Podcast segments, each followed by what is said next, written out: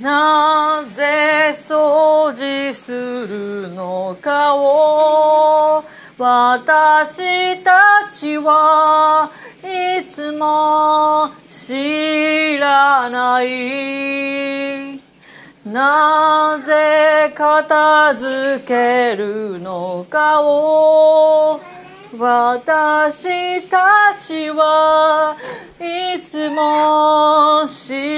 知らない。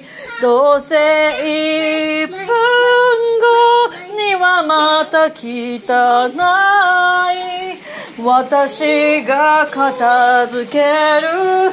意味はないのです。明日も私は片付ける。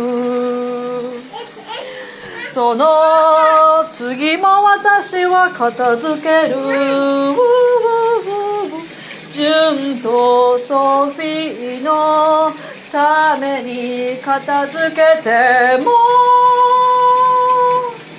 また5分後には汚い。もう汚いままで。いいじゃない